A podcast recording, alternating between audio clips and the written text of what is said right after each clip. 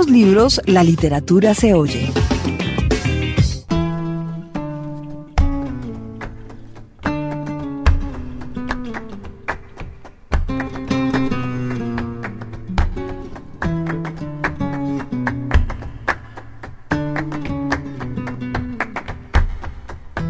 Seguimos en este recorrido por el flamenco originado en Jerez de la Frontera, la ciudad natal de nuestro invitado de hoy, Juan Bonilla.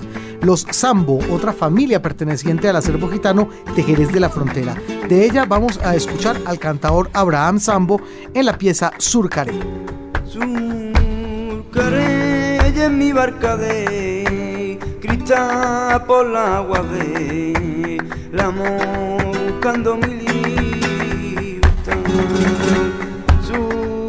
surcaré en mi barca de cristal por la agua de la buscando mi libertad.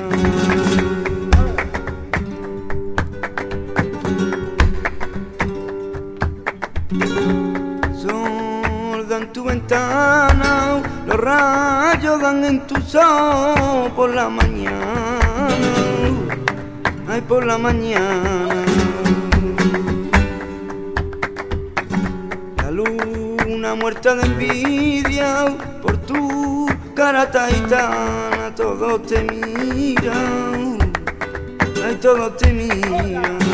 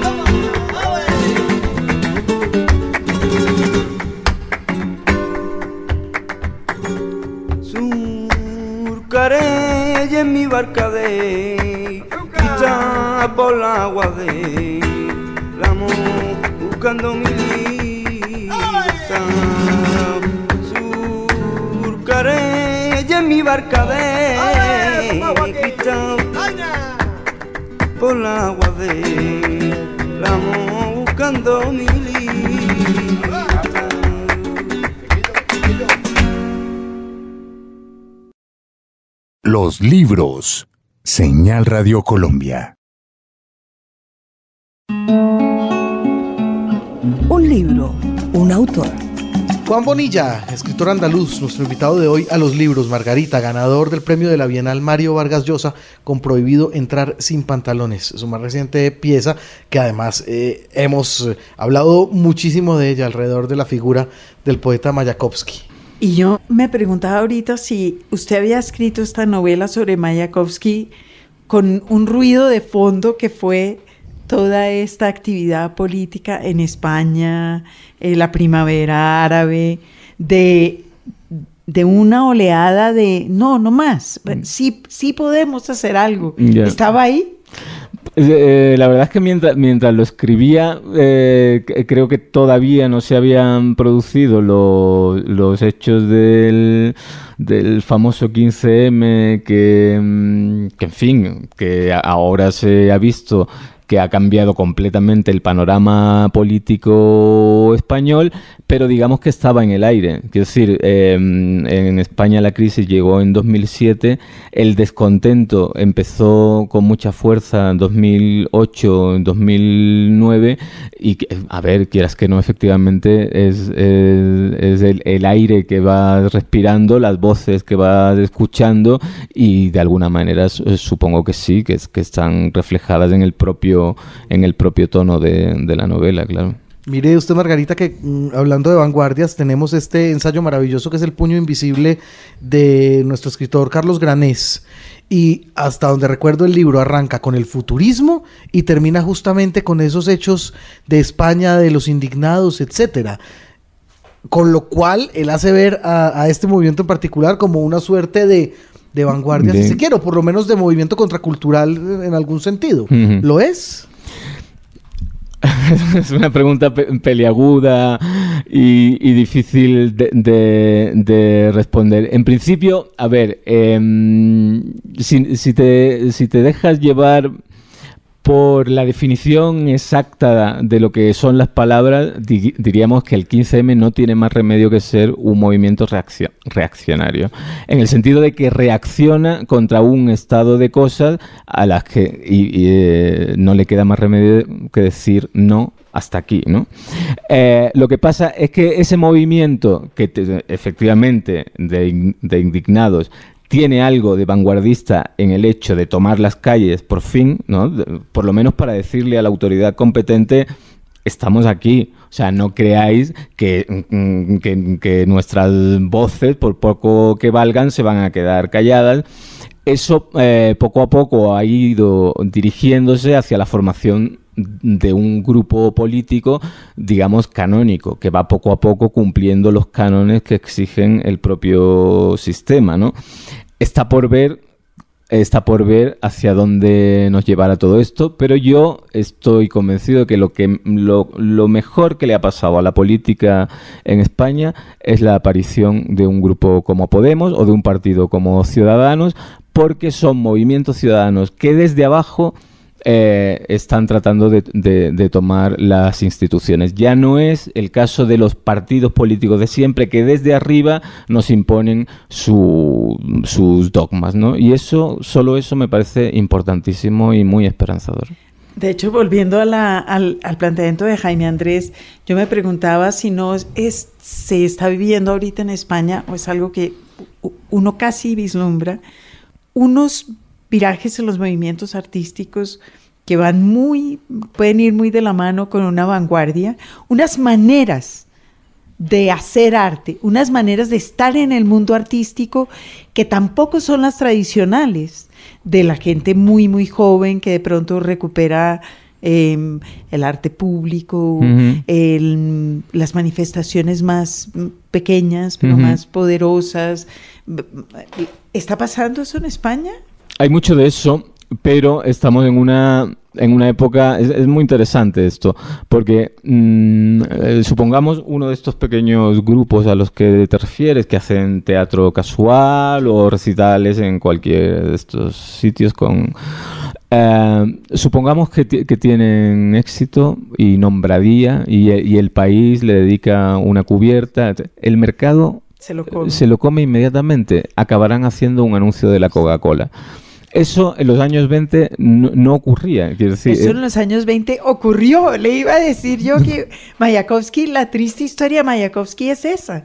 No, no, no, no, no, no se parece en nada. No es lo mismo el mercado que, una, que un dogma político eh, ideológico como es el, caso del, del, del comunismo. No es lo mismo, quiero decir, el mercado te convierte en un pañuelo, te utiliza y te tira. Y se ha, pasado en múltiples ocasiones en estos últimos años que eh, digamos que, grupos que de repente hacen algo notable y inmediatamente son utilizados y, tirados. El caso de Mayakovsky no es el mismo, entre otras cosas, porque es capaz de alargarse durante mucho tiempo y no perder la voz, eh, que eso es muy importante. Que decir, efectivamente, digamos que él se pone a las órdenes de la revolución durante unos años, pero cuando la, revolución le, le, vuelve la espalda, él se vuelve de nuevo un poeta a la contra y es otra vez un gran poeta. Es decir, el gran poeta Mayakovsky es el joven y el último, y los dos están a la contra. Uno a la contra del zar y otro a la contra del otro zar que es Stalin, ¿no? Es decir, que no es exactamente el mismo caso de los grupos a los que utiliza el mercado pues para hacer un videoclip. Y los escupe, pero bueno. No, simplemente eh, quería puntualizar eso que está preguntando Margarita acerca de esas otras maneras de hacer y de ser en la cultura alrededor de una situación actual. ¿Qué ocurre puntualmente en su tierra natal en ese sentido, Juan? Porque pues eh, es claro que Andalucía viene siendo como un reflejo casi que estereotípico de, de, la España en general. Entonces la España que nos remite al toro, a la manola, a la castañuela, etcétera, y sigue siendo mentalmente ese territorio del estereotipo en España. ¿Qué ocurre en Andalucía con, con estas nuevas vertientes? Bueno, And Andalucía es un, un no, no, sé si llamarlo país o, o, un territorio com complejo. Eh... Una nación en todo caso sí es. bueno, sí, sí. A ver, And Andalucía, y esto lo decía Ortega y Gasset en, en un texto que pone muy enfermo a los andaluces, pero no sé por qué, porque a mí me parece que es un gran texto que sabe comprendernos perfectamente. Eh, digamos que a, a Andalucía históricamente es el territorio que más fácilmente ha dejado invadirse siempre. Nos da igual que llegaran eh, romanos, moros, visigodos, entrad, entrad y, y ocupad vuestro sitio porque al final vais a ser andaluces, ¿no? Y es, es yo creo que es eh, la manera más inteligente de colonizar a quien te quiere colonizar. Y, y esto es lo que me gusta mucho de, de, Andalucía. Yo no necesito hacer gala de nacionalismo andaluz de ningún tipo, pues porque lo llevo mm, sin, sin, necesidad de llevarlo, por, por, por, decirlo así, ¿no? Y entonces me, me parece una manera muy inteligente de estar en, en, el mundo. Naturalmente todo eso tiene que ver con el clima, con el calor que padecemos, con que no podemos trabajar como norteños durante horas y horas para producir. Está, está, usted está produciendo un lugar común, que es el que los bogotanos eh, achacan a, lo, a, los costeños, la costa caribe. que es la zona más creativa de este país. Los yeah. bogotanos dicen, claro, es que allá como no trabajan nunca. Bueno, pues que, pues que lo digan. Es que a mí no me molesta eh, esto porque sé que, que, que, no es verdad. Que, quiero decir que en Andalucía, como las cosas eh, están muy mal, la gente tiene que trabajar horas y horas y horas de su vida.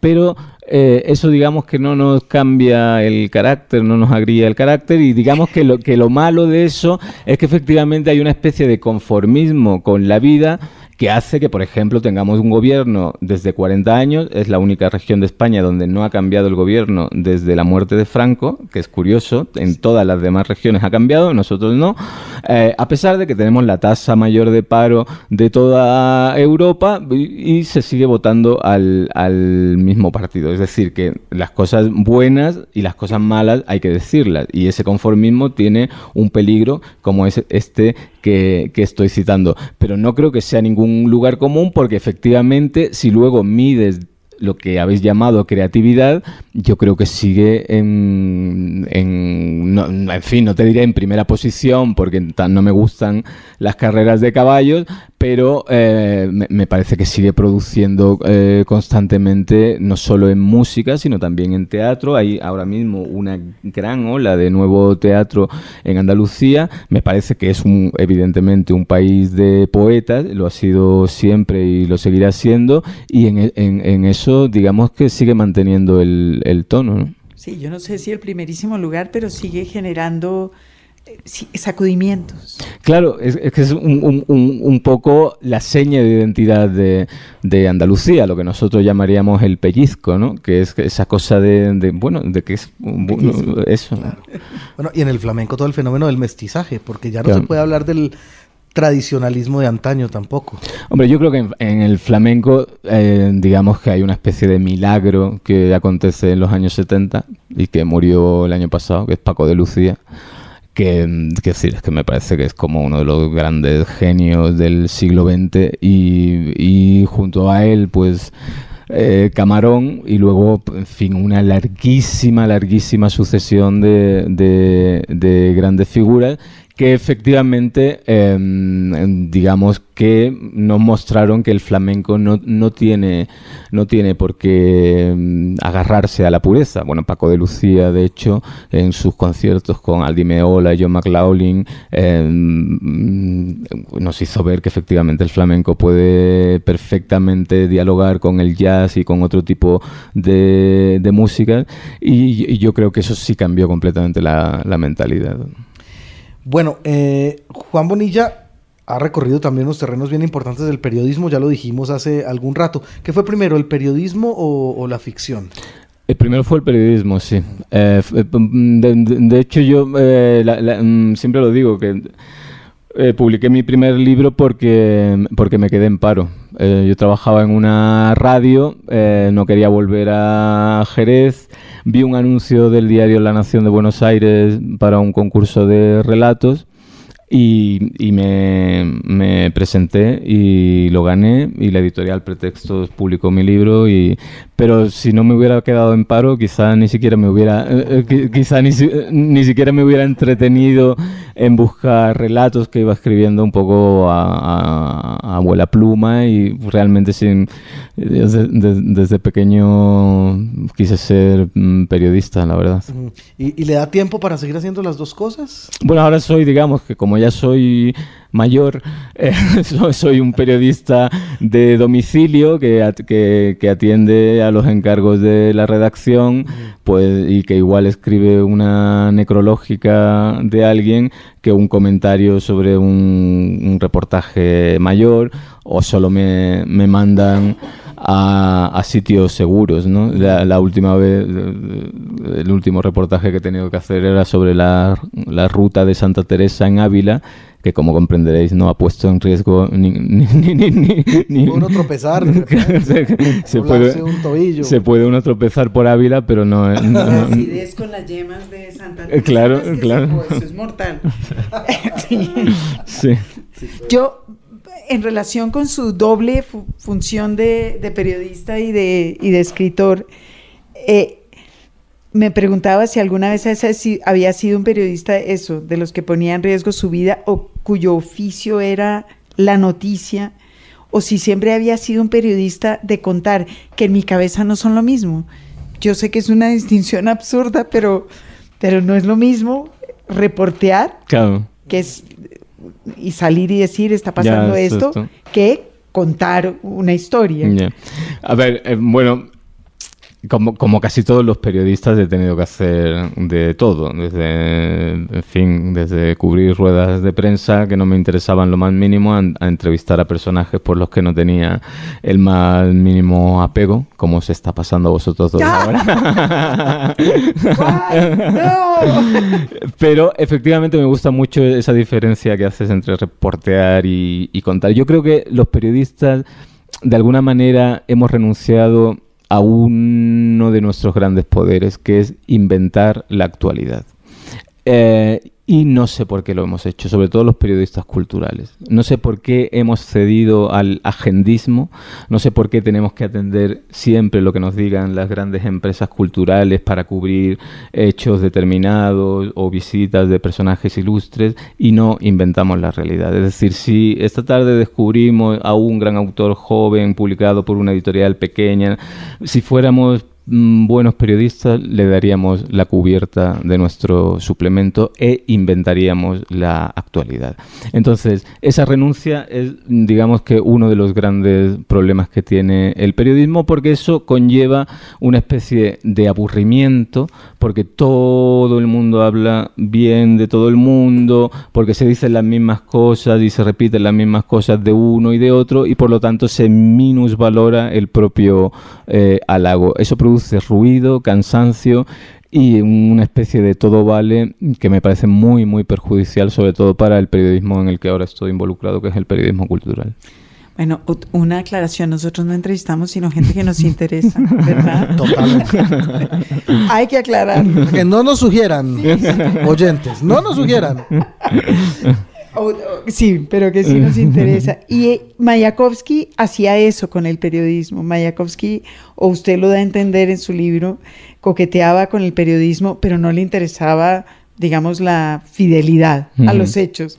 Le interesaba inventar un poco lo que estaba viendo. Sí, era, era, hombre, como, a ver, como periodista, Mayakovsky nunca hubiera aprobado un examen, eh, no, porque, porque realmente eh, u- utilizaba una, una serie de métodos que ob- obviamente no, en fin, no, no son aceptables. Y yo creo que uno de los métodos que no es aceptable para un periodista es inventar. Yo creo que, el- que hay dos, dos géneros solamente, la ficción y la no ficción. El periodismo pertenece a la no ficción y y, y- y se diferencian uno de otro en que en la no ficción tú no puedes inventar absolutamente eh, nada. Y como tú bien dices, Mayakovsky sí, sí que inventaba porque realmente para él, él para él, él consideraba y lo llega a decir incluso, eh, llega a decir en un momento dado, ya no es la hora de la poesía poética, sino de la poesía periodística. Él pensaba que el periodismo debía ser otra manera de, de hacer poesía, lo que pasa que en lugar de decirle eh, o de contar o de cantar a la gente cómo deben cambiar las relaciones sentimentales, las relaciones religiosas,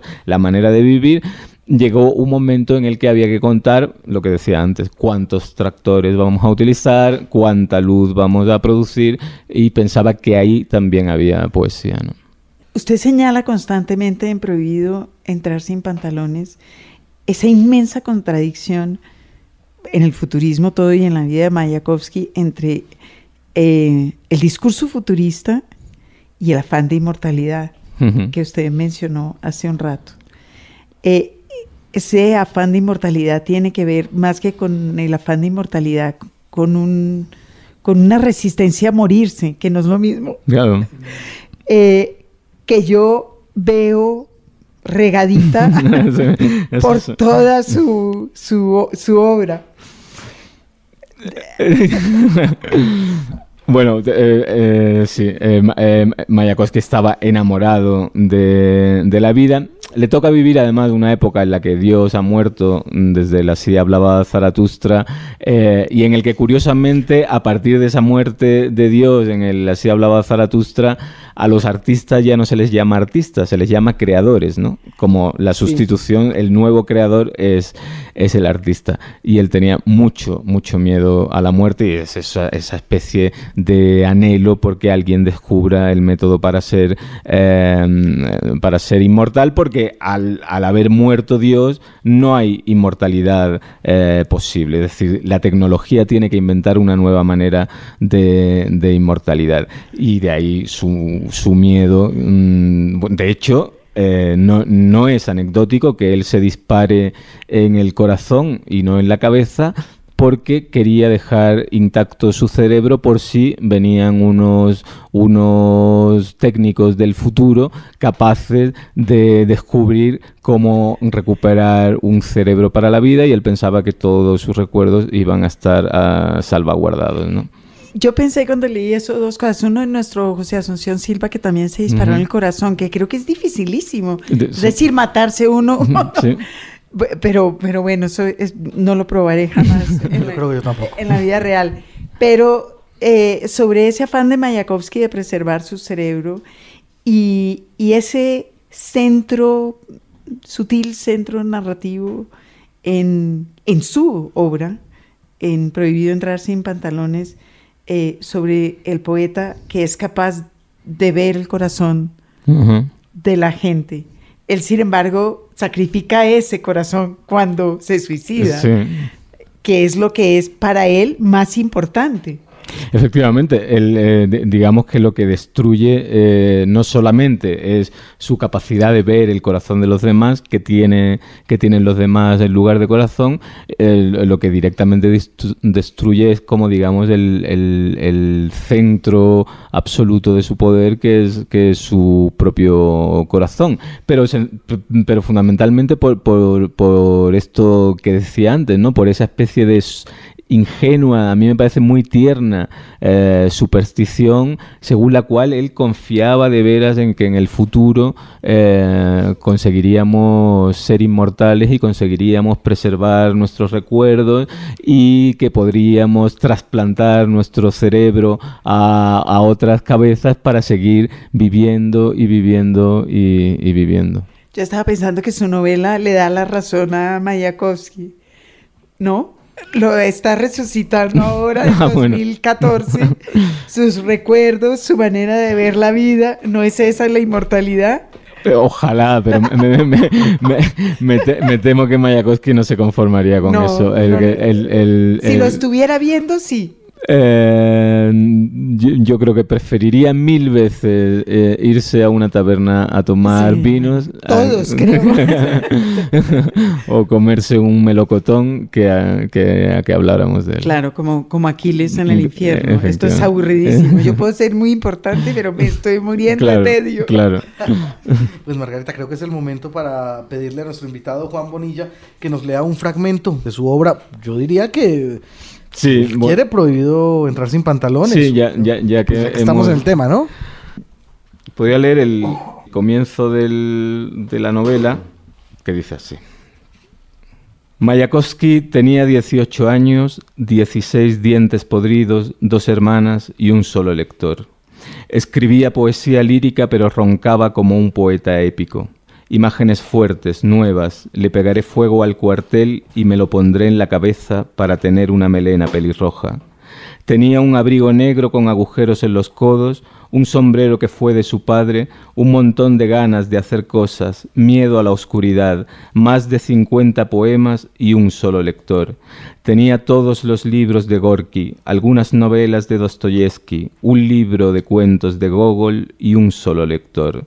Tenía miedo a morirse, mucho miedo a morirse, un asiento en un aula de la Escuela de Artes donde se había matriculado para que no le pesara la ignorancia y para alejarse de la política. Tenía cuadernos llenos de viñetas, una madre que no salía nunca a la calle y un solo lector.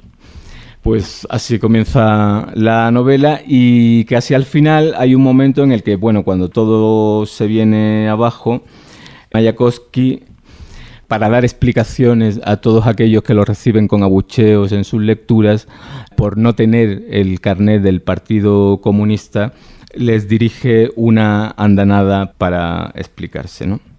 Mayakovsky seguía en aquella lucha. No tenía por qué concederles a sus rivales el honor de haberle hecho apearse del nuevo proyecto para la Unión Soviética. Pero lo que le estaba saliendo era un poema enrabietado, dedicado a su única y verdadera musa, el futuro. Camaradas descendientes, cuando hurguéis en esta mierda petrificada de hoy y estudiéis las tinieblas de nuestros días, tal vez os preguntéis, ¿Quién fue ese Mayakovsky? Y quizá vuestro profesor os diga que en efecto existió uno que solo loaba el agua hervida, pero que era enemigo declarado del agua salvaje. Profesor, quítese sus gafas. Yo mismo os voy a decir quién fui. Fui un limpiarretretes y un aguador. Desde los vergeles señoriales de la poesía, esa mujerzuela, he marchado al frente por la revolución y he acabado hasta la coronilla de los poemas de agitación proletaria y he acabado prefiriendo las romanzas que son más lucrativas y bonitas, pero me contuve durante mucho tiempo estrangulando el cuello de mi propia canción. Escuchadme ahora, camaradas, el cabecilla vocinglero, atronando torrencial, va a pasar por encima de los tomitos delicados de la lírica cementerio en la que habéis guardado la poesía. Vivo os hablo, porque estáis vivos. Mi verso os llegará remontando las cordilleras de los siglos por encima de poetas y de gobiernos. Mi verso horadará a la roca de los años y surgirá visible al otro lado del tiempo, igual que llegó a nosotros el acueducto en el que trabajaron los esclavos de Roma. Mis versos serán ejércitos armados hasta los dientes, cabalgaron victoriosos durante veinte años, y ahora te los entrego a ti, proletario del planeta, que sepas que el hambre me hizo envolverme en la bandera roja, que he aprendido dialéctica no en Hegel, sino en una batalla, que mis imperativos categóricos no me los ha enseñado ningún Kant, sino ver a los míos tiritar de frío y de miseria. Y ahora muere mi verso, pero muere como un soldado, porque me importa un carajo el bronce prestigioso y un carajo me importa el mármol. Solo quiero que sepáis que un poeta llamado Mayakovsky lamió para vosotros los escupitajos de la tisis con la lengua áspera de sus carteles. Camarada vida, que sepas que no me han regalado nada, los ebanistas no me mandaban los muebles a casa, salvo una camisa limpia, no he necesitado nunca gran cosa. Cuando me presente al comité central del radiante futuro que aguarda tras el horizonte, por encima de las bandas de chupópteros y de los rufianes poéticos, yo podré levantar mi verdadero carnet del partido bolchevique, todos mis libros de poemas. Los libros, la literatura se oye. La familia de La Morena es otro de esos ejes flamencos que hacen parte de la región de Jerez de la Frontera, donde nació nuestro invitado de hoy, el escritor Juan Bonilla. Justamente el patriarca de esa familia, Fernando de La Morena, será quien interprete el tema Quiérelo mucho, parte de las grabaciones incluidas en el trabajo discográfico Al aire de Jerez. La cosa que yo quiero más que a mi vida son tus ojillos negros que me asesinan. Ay, son tus ojos negros que me hacen vecino. He de mirarte yo, he de mirarte con tal de que me mire, ay, aunque me maten. Con tal de que me mire, y aunque me maten. Ay, ya empieza ahí, ya empieza ahí, vez. Con los ojillos del alma yo te estoy mirando, te estoy mirando. Te estoy mirando, te estoy mirando y con los de la cara mismo. Y ese es el modo, y ese es el modo que tu cariño y el mío se todos. Ay, se oculta a todos, se oculta a todos. no. Los ojos del alma te estoy mirando, te estoy mirando. Mi corazón volando se metió en tu pecho. Mi corazón volando se metió en tu pecho. Le cortaron las alas, se quedó dentro, se quedó adentro. Ay, quiérelo mucho, quiérelo mucho. Ya que volar no puede, muy lejos del tuyo. Ay, lejos del tuyo. Quiérelo mucho, quiérelo mucho. Y ya que volar no puede, lejos del tuyo. Y los secretos, y los secretos, cuando se comunican ya no. Se comunica ya no son. Se comunica ya no son.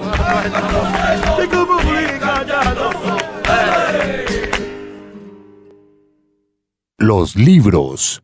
Señal Radio Colombia. En lista de espera.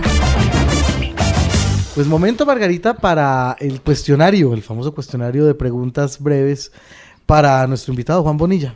Sí, nos quedan muchas, muchas Acaba de preguntas. leer un fragmento del final eh, del libro y Jaime Andrés le preguntó eh, si era una carta del De Mayakovsky, que se hacía parte de sus memorias, de sus si tomos. era parte de su eh, fabulación como escritor.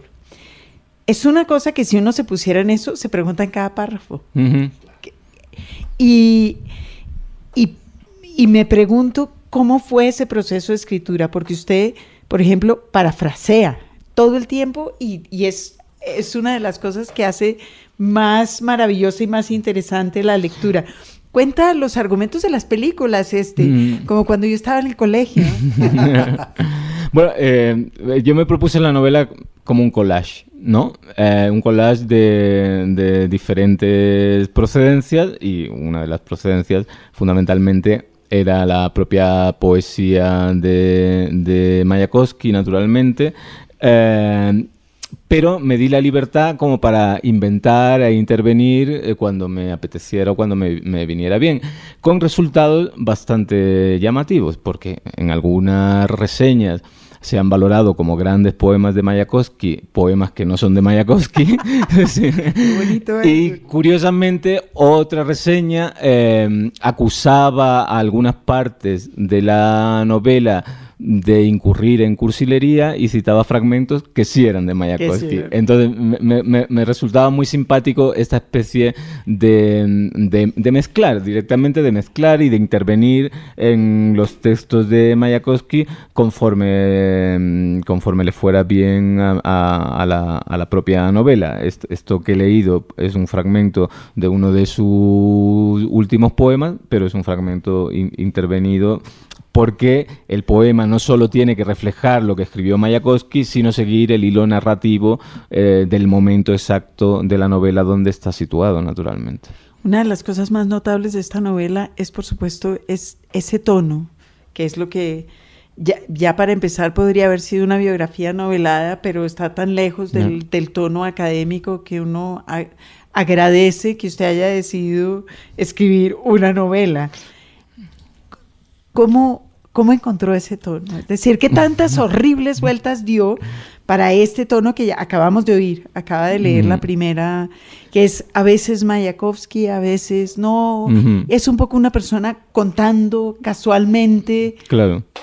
Pues, pues sí, tú lo, lo- lo- lo has dicho muy bien. Tuve que dar muchísimas vueltas. Digamos que en realidad el, el tono de la novela es lo que, me, lo que me impuso, lo que me convenció de que debía escribir una novela. ¿no? Digamos que yo mm, eh, cuando no estaba seguro de encontrar el tono adecuado para narrar la peripecia, la aventura, la trayectoria de Mayakovsky, sí que me propuse en algunos momentos conformarme con escribir un ensayo o, en fin, ser más académico um, o incluso tratar de hacer una, una biografía, pero, mm, pero nu- nunca me- me dejaba satisfecho. Siempre me parecía que le faltaba que le faltaba lo fundamental. Y efectivamente lo fundamental es eh, la voz del narrador, que es una voz contagiada de la propia voz de Mayakovsky, pero que a veces se aparta para poder contar desde lejos la propia aventura de Mayakovsky y la propia época y yo te diría que si no llego a encontrar esa voz no hubiera sido mm, no hubiera sido capaz de escribir la novela claro Y entre otras cosas, Margarita, también hay que decir que cuando se crea deliberadamente una biografía, así sea una biografía novelada, seguramente el público objetivo de la biografía será quien haya conocido previamente al personaje. En tanto que un libro de ficción, una novela que tiene un nombre como Prohibido entrar sin pantalones, está ofreciendo desde ya una, una interrogante y la propuesta a conocer a un personaje, cualquiera que sea.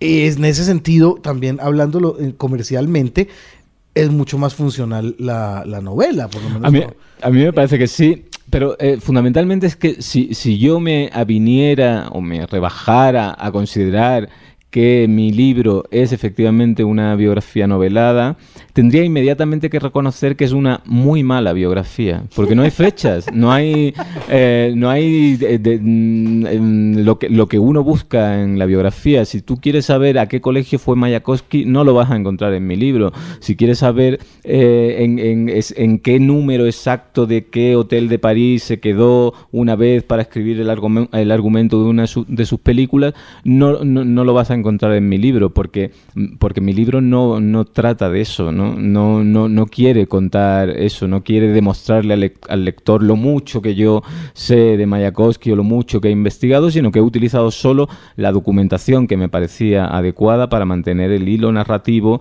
mm, con ese vértigo que a mí me interesaba. ¿no? Bueno, y al final, de todas maneras, acaba uno enamorado de Mayakovsky, que es una prueba de fuego con las novelas. Totalmente. Sí, en Mambo Barí nos toca. Totalmente. Un par de interrogantes, Margarita, antes de irnos con el cuestionario. Eh, la colección Relecturas.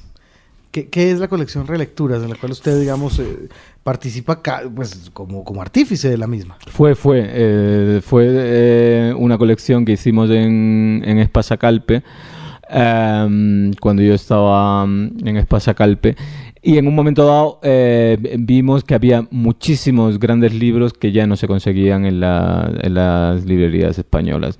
Entonces no- nos pareció que era mm, estupendo recuperarlos y recuperamos cosas pues de in- in- invitación a una decapitación de Vladimir Nabokov, el gran libro sobre la guerra civil española de Chávez Nogales, A Sangre y Fuego, eh, los cuentos del oeste de, Bret Hart, eh, la gran novela policial de Charles Dickens, nuestro común amigo. Hicimos una colección que me pareció que era una colección muy bonita con recuperaciones de, de libros que, que ya no se conseguían. Usted también es traductor. Mm, No, no soy traductor. He traducido alguna cosa, pero... pero ¿Eso no lo pe- hace traductor? Sí, soy tra- traductor de ocasión. Efect- ¿Pero le gusta traducir? Me gusta jugar a traducir, entonces me, me- me- me lo he pasado bien traduciendo cosas que me permitían jugar. Em, por ejemplo, el libro de los gatos de T.S. Eliot, ¿no? Eh, ¿Por qué? Por- como es un libro para niños, te obliga a hacer rimas, te obliga... eh, y, y sí, eso, eso sí me gusta. Pero bueno, otras cosas que he traducido, como Infancia de Coetze, eh, es, es- es un libro eh, es- espléndido y tal, pero no, que decir que no, no, no puedo decir que me lo pasara No. bien haciéndolo. No, para nada. Bueno, eh, y se cita también en una de las biografías de Solapa, de Juan Bonilla, las residencias, las residencias artísticas y las becas. ¿Qué tan importante ha sido eso a la hora de la, de la creación? He tenido tantas. ¿Cuáles ahí? Pues por lo menos una, y yo estoy citando que no esa Roma, que no, ¿no? conozco, Mm. sino un cuento. O sea que importante sí fue. Y yo me pregunté si hubo si en su vida, no en la del personaje, eh, la residencia en Roma. Estaba pe- eh, eh, es- estoy pensando en un cuento de la, man- la manada de News. Una manada de años. El cuento este del, del yonki que está tratando de sacar eso. dinero. Eso, que es para comprarse una dosis de ketamina y está tratando otra vez Mm. de las obsesiones de Juan Bonilla de recuperar la memoria que ya no tiene, el, el- el futuro que ya no existe. Eh, y ese señor había hecho una residencia en Roma. Era lo único que le importa, que recordaba él. Es un detalle que, que había perdido completamente. No recordaba que ese personaje decía que había tenido una, una residencia. Hombre, la residencia en Roma fue para mí im- importantísima porque fue un año regalado, digamos. O sea, de- mm, fue, fue una maravilla. Roma es una ciudad que uno no se cansa nunca de, recorrer y de aprender de, de ella y te sorprende eh, constantemente. Y bueno, de las ciudades en las que he vivido, yo creo que, es, que, es- que sí, que es, digamos que junto con Sevilla, que es la ciudad en la que vivo, eh, la- y seguramente vivo en Sevilla porque es la ciudad española que más se parece a, a Roma. ¿no? En Sevilla vive Andrés Neumann también, ¿no, Margarita? No, Andrés En Neumann Granada. vive en Ah, es en Granada. Pero son andaluces todos. Andaluces todos. Totalmente. Sí. Totalmente. Como el que más en la Alhambra, mejor dicho. ¿Le gusta leer? sí. Sí, contesta. Pero fácil. Ese es Ah, claro. fácil. ¿A qué horas lee? Pues eh, la verdad es que leo ca- casi durante todo el día y curiosamente, salvo en la cama, eh, puedo leer en, en cualquier sitio. El- donde más me gusta leer es en una silla que tengo bajo el naranjo en mi casa. Ah, pero salvo en la cama, que es, fíjese, el lugar, en nuestro sondeo, Ya. lugar favorito Preferido, de sí. leer No, de nunca- todo el mundo. Nunca leo en la Una cama. silla bajo el naranjo quiere decir que lee de día. Leo bastante de, de día, sí. ¿Y huele? ¿El naranjo? Sí. Muchísimo, claro, todo el año. ¡Qué envidia! Belleza. lee en pantalla, lee en papel, Leo en papel. siempre. No lee nada en pantalla. Hombre, leo mucho en pantalla, sobre todo mm, reportajes de periódicos, que soy de los que ha dejado de comprar el periódico en papel y sí, leo mucho en papel, pero bueno, no, no, no es eh, lec- lectura mm, por, por el placer de leer, sino por el trabajo. ¿Y tiene algún género favorito para el ocio? La verdad es que creo, creo que no, que, de- que depende, dep- depende de la época. Leo mucha poesía, leo bastante ensayo y, digamos que la- las novelas cada vez, cada vez me cuesta más. No, no cada vez me cuesta más, sino cada vez me cuesta menos abandonar una novela cuando, cuando, no, cuando no lo estoy pasando bien. Cada vez le pedimos más a las novelas.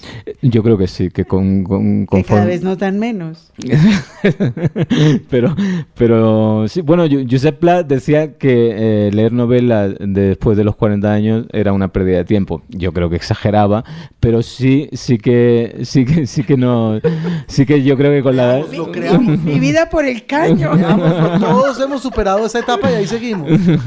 Digo, pues ya superamos la edad, quiero decir. Y ahí seguimos pegados a la novela. Sí, Es que esta, da- nos mantenemos en la perpetua juventud. ¿No será que estaba hablando de las Con- telenovelas más bien? con, las- con los blue jeans y las novelas. Eh, ¿Libro favorito durante la adolescencia? Uy, libro favorito durante la adolescencia. ¿Tuvo algún libro que Mm. cargara para todos lados? Mm, No, me, me- fascinó mucho, me fascinó mucho, mucho Demian de Hermann Hesse.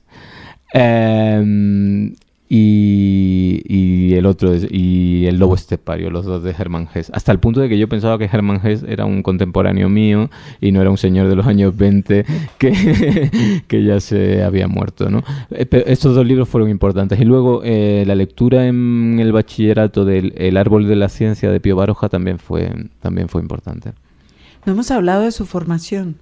¿Cómo acabó? Es decir, ¿por qué periodista antes que escritor? ¿Estudió? ¿Qué estudió? Periodismo. Periodismo. Ujú. ok. Y estudié periodismo porque estaba a 1200 kilómetros de Jerez y me parecía que era Es un- una buena razón. Una buena razón. También nue- nuestro querido y como un amigo Manuel Borrás dice que estudió literatura alemana por eso, porque era lo que no había en Valencia. es una gran razón. ¿Y cuál era su relación con la literatura en ese momento? Muy, muy poca, realmente muy, muy poca po- o, o- o ninguna. Es decir, yo empiezo a tener relación con la literatura cuando vuelvo a Jerez como periodista. eh, soy contratado por el diario de Jerez y me encargan con un compañero a hacer un suplemento cultural. Y es entonces cuando, digamos, que entro en el, el mundo de la cultura. Y sin embargo, usted estaba contando ahorita que usted había empezado a escribir, que habían mandado un libro de cuentos cuando, eh, cuando en, cu- ¿cómo se dice? Entrar en paro, estar en paro, ¿cómo cuando, se dice? cuando te quedas en paro. A Quedar quedarse sin en paro. empleo, Quedarse, sí. en, quedarse en paro. Sin empleo, exacto. Y Sí. yo, y yo me preguntaba, porque usted tenía esos cuentos en el cajón. Sí, los iba escribiendo, eh, sí, eh, eh, los iba escribiendo por el placer de, de escribirlo y, y sin pensar que algún día podría publicarlos. De hecho, los primeros que escribí fue para, para cubrir huecos en el propio suplemento que yo dirigía. O sea, o sea, que, que era, que era un- un- una manera de, de, cub- de cubrir una, una plana que faltaba y que co- como no teníamos ficción, pues eh, me ponía a escribir un cuento por, por ese tipo de razones.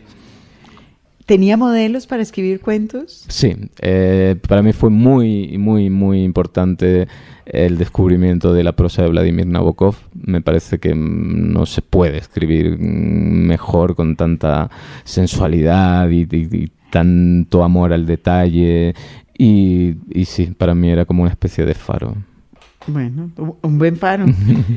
¿Qué libro ha regalado muchas veces? Pues Risa en la oscuridad de Vladimir Nabokov, que me parece que está entre las novelas menos conocidas de Nabokov y me parece una de las más divertidas y, y- y ¿Quién lo publica en maravillosas. español? La publicó Anagrama. Ok. Y sigue circulando Sí, sí, anagrama. sí, sigue circulando, Ahí precisamente porque yo regalo muchos ejemplares. y ya- ah, ah, Ya sabemos. ¿Quién lo compra? Claro. Cuando ya no se consiga más, va a ser que Juan Bonilla dejó de querer a Nabokov. Claro, Herralde va a decir, ah, era ¿Qué usted. le pasa? ¿Por qué dejó de querer a Nabokov? ¿Qué libro no regalaría nunca? Ay, pues en este momento 50 sombras de Grey. En este momento, nadie no tiene 50 sombras de Grey. ya, pues bueno, pues sería una de, la- de las razones por las, por las que... Pero bueno, no... no sé. Imagínese uno regalar 50 sombras. Ay, no. Lo tengo, lo tengo, lo tengo, lo tengo. ¿Se considera un escritor?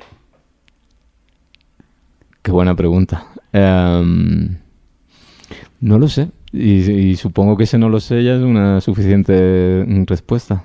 Sí, es eh, un consejo inútil que le hayan dado en relación con su carrera de escritor, aunque puede ser con, con otras. cosa. Sí, Algo de la casa. Pórtese bien. ¿no? Pues ahora mismo la, la verdad es que no recuerdo ningún consejo ni útil ni inútil. que, que- Inútil. que- que- o sea que todos los consejos que le han dado son inútiles. Más bien, pero eh, eh, juro no, no, mm, no recordar ningún consejo que, que- que me hayan, que me hayan dado. No pasó por una escuela de escritura creativa, no ha tomado talleres de escritura. No, no, no pasé. Bueno, eh, Y su experiencia con la pluma, supongo, va en la, de la escuela de periodismo.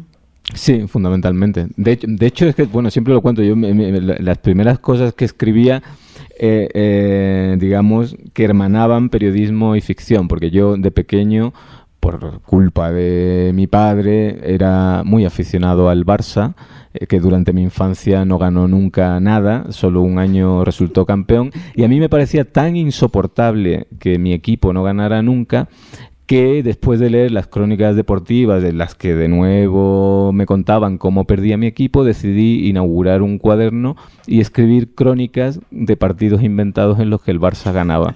Los mismos partidos que la realidad me decía que el Barça había perdido 3-0 contra un vulgar mm, Elche, eh, yo iba a mi cuaderno y contaba un partido completamente distinto donde el Barça por fin ganaba y entonces tergiversaba la realidad y haciendo periodismo, porque era una crónica, también hacía ficción. Y ahora que el Barça gana todo, todo el tiempo, Ya- ¿sigue siendo el Barça? Ya no soy del Barça. De- de- desde que las gradas del Nou Camp insultan a los andaluces, no me, inter- no, no- no- no me interesa mucho. Escribe en computador, en ordenador, escribe a mano. Escribo en, en computadora, eh, lo que pasa es que tomo muchos apuntes en cuadernos eh, constantemente. ¿Qué clase de cuadernos? Cuadernos de anillas de la casa Muji, que es una casa japonesa muy elegante. Sí. Y un papel eh, cuadriculado. Rayado, con, rayado. con rayas, sí. Escribe con lápiz, escribe con... Con, con bolígrafo. ¿Y siempre lleva un cuaderno consigo o Eh, lo tiene en la mesita de noche? Lo, lo tengo en la mesa junto al junto a, a la computadora. ¿Y lleva un cuaderno consigo? No. Es decir, en el mundo... Ahorita que está aquí eh, mm, paseando por Bogotá y mm, trabajando como bestia por cuenta de Bogotá contada, eh, ¿toma notas? Me fío de mi memoria. eh, me me de- dejo que, que me cuenten cosas, que me pasen cosas, mm, veo cosas y cuando llego al hotel las anoto todas en el, en el cuaderno. Ah, ok. ¿Cuánto tiempo se demora desarrollando un libro? Depende, eh, depende de, mucha, de muchas circunstancias. Digamos que l- los libros de relatos, eh, que, en fin, ya que he publicado seis, digamos que es el género en el que he sido más constante, pues publico uno cada cinco años. em, y las novelas, pues, pues depende. Entre la primera y la segunda pasaron dos años, pero entre la tercera y la cuarta han pasado diez. Este libro de Mayakovsky es un libro que tiene, y usted ya lo contó y lo cuenta en el, eh, en, el epílogo, tiene mucho trabajo de investigación. ¿Es el caso con, con sus otras novelas? No, es que, el... que no he leído. No eh, no, es el, el- el, mm, dentro de lo que yo he escrito la, en ficción la, la- la primera vez. Et- Es verdad que tengo también otros libros de carácter periodístico donde, donde sí he tenido que, que documentarme, documentarme mucho sobre temas muy, muy diversos. ¿Y el proceso de creación, cómo se vio afectado con ese exceso de documentación? ¿Se vio afectado? ¿O No- ya rápido lo... lo- No, porque sucedió de una manera muy natural. Quiero decir, yo en principio em- empiezo a investigar e, e- e interesarme sin pensar que, que podría escribir un- una novela o que algún día escribiría una novela. Por lo tanto, fue de una manera muy natural. Leía esos libros que leía porque me interesaba mucho ese, ese tema. Es decir, los hubiera leído igual aunque, aunque no hubiera escrito la, la novela porque era lo que en ese momento me apasionaba y me interesaba. De hecho, creo que también lo cuento en el epílogo, en el epílogo, el único libro que compré y leí eh, para documentarme profesionalmente, o sea, no, no, no porque me apeteciera leerlo, era un libro publicado en España en los años 30 titulado La vida sexual en los soviets. Bueno, es que no hemos hablado de ese que es uno de los, uno de los temas importantes del libro Prohibido entrar sin pantalones y uno de los temas mm, primero más bonitos en sí mismos y más bonitamente contados. Usted decía hace un rato que Mayakovsky era un narcisista y era un narcisista que sin embargo pues tuvo toda su vida en un matrimonio de tres. Ujú. No se puede ser narcisista y estar en un matrimonio de tres, creo Sí, se- sí, se puede ser cuando los otros dos van alimentando constantemente tu narcisismo. Eh, una cosa que a uno se le ocurre leyendo este, este libro, en lo que tiene que ver eh, con el tema de la sexualidad que aparece Mm. constantemente, con el tema del amor que también aparece constantemente, es que se la pasaban mejor. Ah. ¿No, no- no le pareció a usted? Hombre, estoy, eh, eh, estoy, estoy absolutamente convencido. Estoy absolutamente convencido porque efecti- efectivamente, digamos que lo que traen estos personajes, Mayakovsky, Lily Brick, al, al mundo, digamos, es una especie de liberación absoluta donde eh, lo, lo que cuenta fundamentalmente es eso, vamos a pasárnosla bien. Bien. Claro. Eso, y ahora ya a mí se me perdió el, el camino del cuestionario con ese tema. Cu- cuando está escribiendo, eh, sus modela sus lecturas de acuerdo con el tema de la escritura o le da lo mismo. ¿Cómo- Sí, cómo- sí, digamos que una novela eh, me vampiriza de alguna manera y que durante la redacción de la novela y la posterior corrección, eh, pues sí, casi todo lo que leía tenía que ver con, con, con el tema de, de la novela, ¿no? Digamos que otro tipo de lecturas sí, que- sí que me distraían y, y no, no, no, no me, no- no me sentaba bien. Ok. ¿Oye música mientras escribe? No, mientras escribo no. No, y, des- y, y antes, después, dura... eh, O- o- oye, oye música oigo. usualmente, excepto cuando está escribiendo. Oigo, oigo música cuando quiero oír música. No, no me pongo música de acompañamiento Eso. de otras cosas. no, no. Ok. ¿Qué música escucha? Es- Pues, pues, pues es- es- es- escucho de todo un poco. eh, Me, me gusta- es que eh, la verdad es que en eso soy creo que bastante, bastante aburrido porque soy como muy fan de una serie de autores y de canciones que, puede- que- pueden ser muy diversos, desde Rufus Wainwright a Chabela Vargas, a La Niña Pastori, a algunas canciones de ese grandísimo poeta que es Alejandro Sanz, a mm, bueno, el, el pop de mi, de mi juventud me sigue gustando mucho y, y mucho, mucho flamenco y sobre todo flamenco ins- instrumental, que es el que, el que más me gusta. Guitarristas. Sobre todo guitarristas, sí. ¿Tiene una hora en particular para escribir? No, soy muy, muy desordenado. Soy lamentablemente muy, de- muy desordenado y, y digamos que, que escribo a raptos, ¿no? Eh, y en eso el periodismo es muy bueno con la guillotina esta del- de, la fecha de entrega, eh, pero cuando lo que escribes es, es ficción y no hay una fecha de entrega y, demás, Mm, digamos que, que es que mi, mi, mi, mi propio cuerpo me dice cuándo estoy a gusto escribiendo o no, ¿no? Porque me levanta muy temprano por las mañanas y me pone a escribir, hace que tenga mucha prisa en acabar de ducharme para ponerme a escribir, no cocino para ponerme a escribir, todo este tipo de cosas. Si me demoro mucho cocinando, duchándome o, en- o durmiendo en la cama, es que, es que no tengo mucho que decir.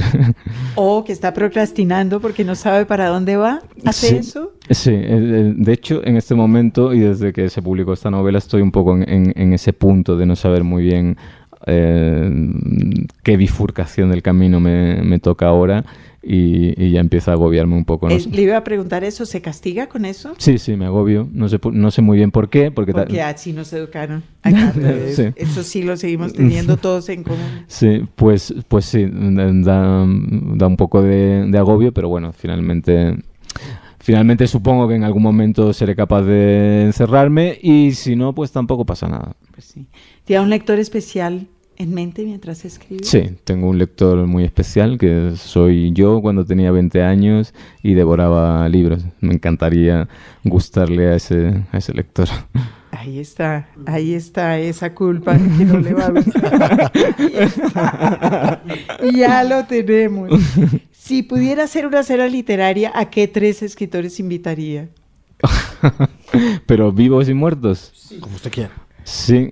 em, hombre, sin duda ninguna, eh, a Vladimir Mayakovsky. Eh, no invitaría a Vladimir Nabokov porque, porque se, lle- se lle- Se llevaría fatal, se, cascarían casca- con- se, se cascarían con Mayakovsky, entonces no, no, no lo invitaría. Creo que invitaría o que me gustaría mm, eh, conocer o por lo menos, no sé, eh, saludar y decirle hola a Malcolm Lowry. Eh, y, y- y- porque hubiera... No tiene suficiente alcohol el mundo para tener Para esa cena. a Mayakovsky en una sola cena. Es curioso, sí. Y, y- y también, aunque sé que estaría todo el rato callado, pero también bebería mucho mm, Fernando Pessoa. Ah, Bueno, ya veremos de dónde saca tanto alcohol. sí, bueno, con- hace una cena de contribución. Todos, todos eh, ponemos. Lleven, exacto. Sí. En otras formas de entretenimiento, televisión, cine. Veo televisión, sobre todo, bueno, algunas series. Y, y cine eh, en televisión. Mm, Hace tiempo que no voy al cine, me da como, no sé, claustrofobia o algo así. ¿No le gusta? ¿Y tiene alguna película favorita? Em, tengo muchas películas favoritas. eh, muchas, ¿Tiene muchas. especial? Mm, Es que de- depende, por ejemplo, me, me, m- me gusta mucho eh, dos películas de Wong Kar Wai eh, que se llama, en español una se llama Deseando Amar y 2046. Me gusta mucho alguna, eh, alguna de las películas de Chaplin que veo una y otra vez mm, y no, no- no- Hay una loa al acorazado Potemkin en, en esta novela de Prohibido Entrar. Sí, El sí, sí. formalismo tiene que estar ahí. muy Claro, presente. eh, está el acorazado Potenkin. Y, me, me gusta mucho algunas comedias del cine español de los años 50, las de Berlanga o Fernando Fernán Gómez, que me parece un gran cine. Yo creo que si, si, es, si este cine lo hubiera firmado Woody Allen, eh, todo el mundo consideraría que esas películas son clásicos de, de todos, pero bueno, al pertenecer a una cultura marginal como la española de los años 50, pues han quedado ahí como obritas. Ya, ya volverán. Ojalá. Seguro. Ya volverán. ¿Sigue alguien en la red? ¿A un bloguero? ¿A un sitio en particular que le guste? Que, re- que re- visite siempre? ¿Que No. sea específico de la red? En, en- en la red fundamentalmente leo los periódicos, eh, pongo música eh, y, y compro libros. Sobre todo eh, compro, compro libros. Utilizo el ordenador como, como sus- creo, creo Vit- vitrina. Sí, es que creo que además que, que Internet ha solucionado ese gran problema de las librerías de fondo, ¿no? que durante muchos años pues en España murieron por precisamente por el asalto de tantísima novedad editorial. Era imposible conseguir un libro publicado hacía cinco o seis años solamente y eso la red lo ha, lo ha arreglado. Así que compro- tengo en la cabeza por lo menos dos grandes librerías de fondo en Sevilla.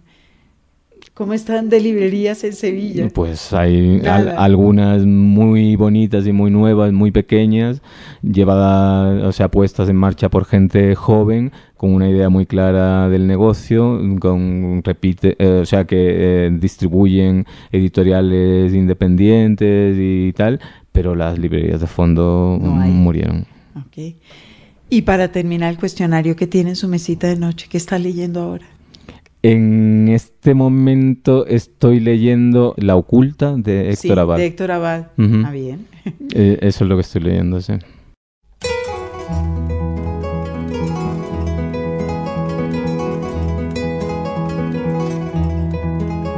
Desde la biblioteca de Darío Jaramillo Agudelo aquí en Bogotá, que cordialmente el maestro nos ha facilitado para esta entrevista, pues hemos pasado un ratito muy agradable con Juan Bonilla. Muchísimas gracias por estar con nosotros, No, Juan. Muchísimas gracias a, vosotros. Bueno, y hasta aquí los acompañamos Rafael González, que nos hizo aquí el audio a domicilio, por supuesto James González. Claro. James González, allá al otro lado. Audio de remoto. Margarita, muchas gracias. Mi Andrés. Nos vemos, chao.